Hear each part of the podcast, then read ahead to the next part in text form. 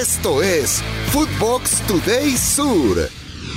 ¿Qué tal Footboxers? Hoy sábado 11 de marzo te contamos las noticias que tenés que saber.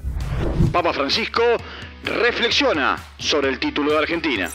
A casi tres meses de la consagración de la Argentina en Qatar 2022, su santidad, el Papa Francisco, lanzó una reflexión sobre la victoria por penales del albiceleste frente a Francia.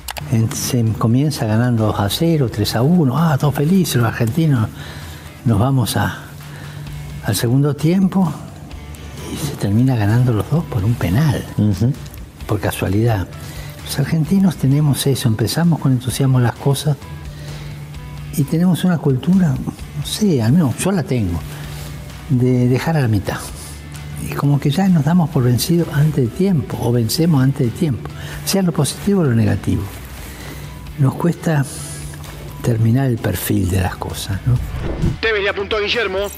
Luego de que el Apache Carlos Tevez solo jugó pocos minutos en la final de la Copa Libertadores que Boca perdió frente a River en 2018 en Madrid, el delantero criticó al entrenador Guillermo Barros Esqueloto. Estas fueron sus palabras en una entrevista para ESPN. Porque si vos le preguntás al hincha de River, siempre me tuvo miedo. Vos decís, bueno, Tevez, porque, a ver, yo le hago el gol de la semifinal a River, que le hago la gallinita, que tengo un, un prontuario con River que Vos decís, viste que veías, no sé, veías a Palermo con River y era. Sí, viste, me respeto. Me respeto. A esta altura, y no, porque al hincha de Boca eso le queda siempre. Así como al hincha de River que ganó la Libertadores y le va a quedar para siempre. A Carlos Tevez en el banco con una final contra River lo pongo. Sufrido empate del bicho. Con un penal en el último minuto anotado por el paraguayo Gabriel Ábalos, Argentino Juniors igualó 1 a 1 con Arsenal de Sarandí en el estadio Diego Armando Maradona, mientras que Instituto de Córdoba también empató como local ante Atlético Tucumán 1 a 1. Empate en el Chiquitapia. Barraca Central e Independiente igualaron 1 a 1 en el inicio de la fecha número 7 de la Liga Profesional en la Argentina. Mateo Barcia anotó para el conjunto de Estilitano, mientras que Facundo Mater empató para Barracas. Ibarra y los 11 para jugar contra Banfield.